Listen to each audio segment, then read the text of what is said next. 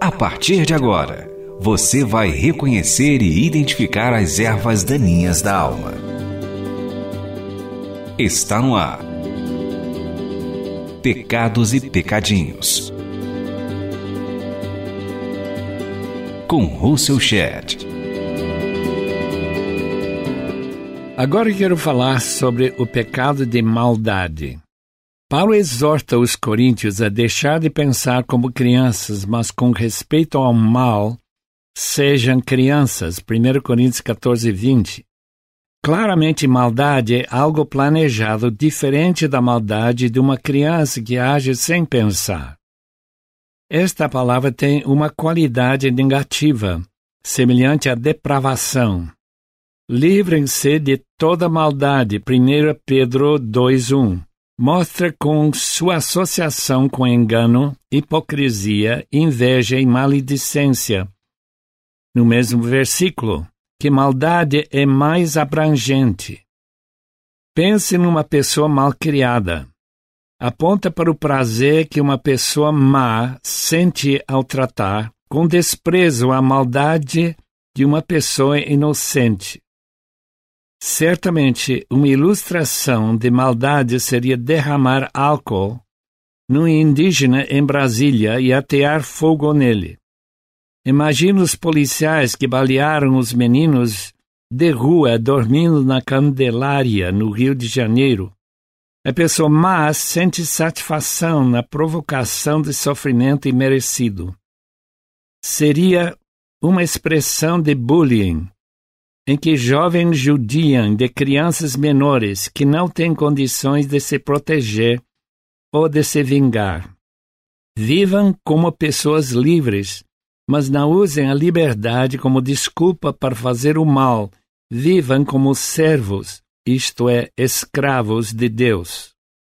A maldade que Adolfo Hitler e seus correligionários perpetraram contra os judeus revela até que extremo a depravação humana pode chegar.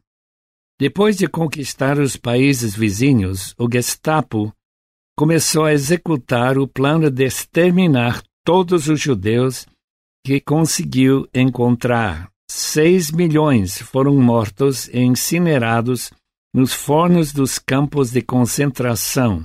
O genocídio dos judeus pelos nazis dos armênios pelos turcos, dos hutus pelos tutsis. Em Ruanda, em 1994, demonstra a verdade bíblica que o coração é mais enganoso que qualquer outra coisa e sua doença é incurável. Quem é capaz de compreendê-lo? Jeremias 17, 9. Davi diz: Sei que sou pecador desde que nasci. Sim, desde que me concebeu minha mãe. Salmo 51, 5. O coração humano é enganoso e transforma o mal em bom, e o bom em mal, como Isaías observa. Ai dos que chamam o mal bem, e ao bem mal, que fazem das trevas luz e da luz trevas. 5.20 quando o ódio humano aumenta até o ponto de se auto-justificar quando comete crimes dos mais hediondos, podemos compreender o mandamento do Senhor citado pelo apóstolo Pedro.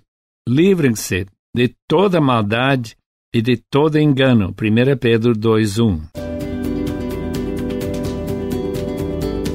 Esse é o programa Pecados e Pecadinhos para limpar a terra do coração. As obras da carne, daqueles que não se submetem à direção do Espírito Santo, são alistadas em Gálatas 5,19. As obras da carne são manifestas: imoralidade sexual, impureza e libertinagem, idolatria e feitiçaria, ódio, discórdia, ciúmes, ira, egoísmo, dissensões, facções e inveja, embriaguez, orgias e coisas semelhantes. Paulo adverte os que praticam essas coisas não herdarão o reino de Deus. Gálatas 5:20. Todas as obras da carne são práticas de pecados que estarão incluídas na palavra maldade. podemos definir maldade com toda ação em atitude que contraria a lei de Deus.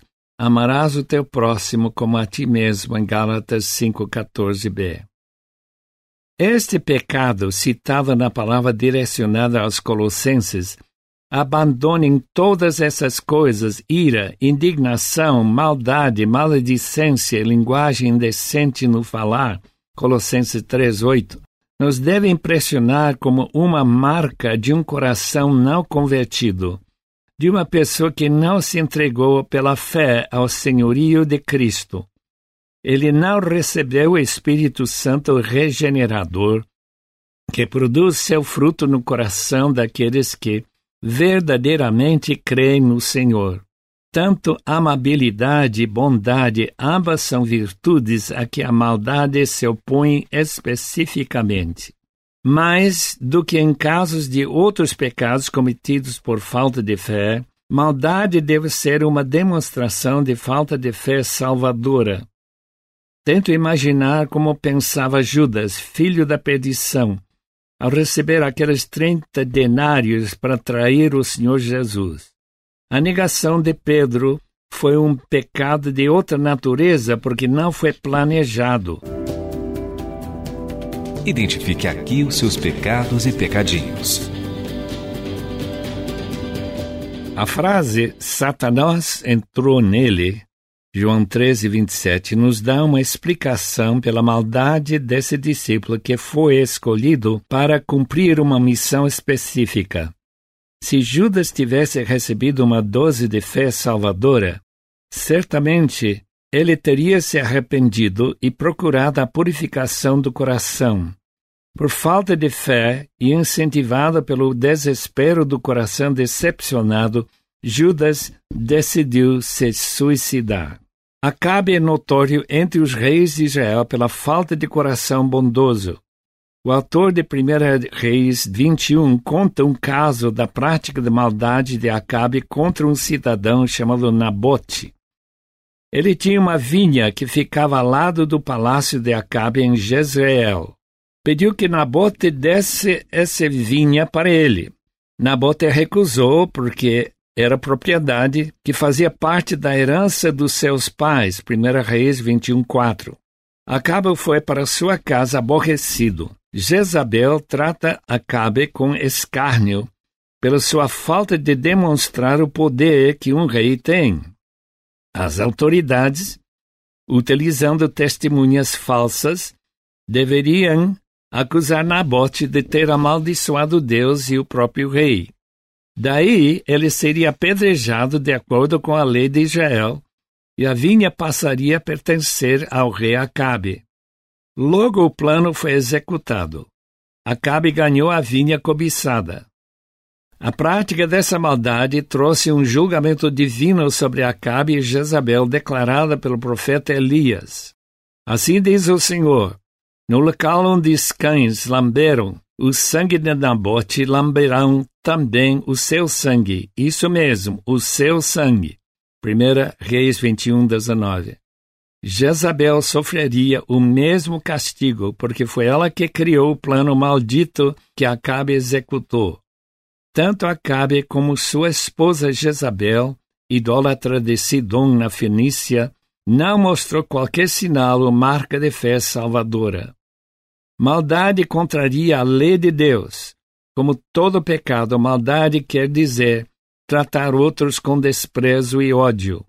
O segundo mandamento, com mais destaque na palavra, requer que amemos nossos próximos como a nós mesmos. Tratar pessoas criadas na imagem de Deus como bicho nocivo mostra a falta de crer nas verdades fundamentais da palavra de Deus. Revela que não nos submetemos ao senhorio de Jesus como nosso Senhor. Você está ouvindo Russell Shedd falando sobre os pecados e pecadinhos. A fonte da maldade no mundo se atribui ao demônio. Nós sabemos das Escrituras como Satanás tornou-se o diabo. Ele caiu da glória da criação original por causa do orgulho. O dragão vermelho, descrito em Apocalipse 12, 13 e 4, sugere que ele odeia em especial o Senhor Jesus, o filho da mulher que governará todas as nações com cetro de ferro. Versículo 5. E também citado Salmo 2, 5 a 9. No jardim de Éden, tentou destruir o plano de Deus para o casal Adão e Eva. Tentou minar a declaração de Deus acerca de Jó, declarando que Deus mentia quando falou dele como irrepreensível, íntegro, homem que teme a Deus e evita o mal. Jó 1:8. Em sua arrogante postura de acusador, tentou Jesus no deserto a usar seu poder divino para transformar pedra em pão após suportar um jejum de 40 dias. O diabo tentou o Senhor Jesus evitar a cruz, oferecendo-lhe todos os reinos do mundo, se ele se prostrasse e o adorasse. Junto com seus demônios subservientes, Satanás é o príncipe do poder do ar, o espírito que agora está atuando nos que vivem na desobediência. Não é possível explicar o acúmulo do mal que ocorre no mundo, a não ser reconhecendo a verdade em 1 João 5,9. Sabemos que o mundo todo está sob o poder do maligno. Guerras, corrupção, opressão, escravatura, prostituição e todos os outros males que se proliferam no mundo têm sua explicação no domínio dos altos escalões do poder satânico. Félix ilustra bem o domínio de Satanás sobre um governador que teve as características de um homem mau. Manteve Paulo preso, mesmo convencido que ele era inocente das acusações dos judeus que odiavam o apóstolo. O historiador romano Tácito descreve a maldade de Félix. A agitação aumentou durante seu domínio como procurador porque, com ação selvagem e impureza sexual, ele exercitou os poderes de um rei como a disposição de um escravo. Tácito História 5.9 Ele não se importava com a justiça e agiu com avareza, como Lucas o descreve. Mesmo ouvindo o evangelho da boca de Paulo, ele não se arrependeu. A maldade abrigada no coração endurecido como Félix tinha merece a condenação que Deus pronunciará no dia do juízo final sobre os que praticam a maldade. Dê a sua opinião escrevendo para rtm@transmundial.org.br ou envie cartas para Caixa Postal 18113, CEP 046 26 970 São Paulo SP. Este programa é baseado no livro Pecados e Pecadinhos, lançado pela Shed Publicações. Apresentação e produção: Russell Shed. Realização: Transmundial.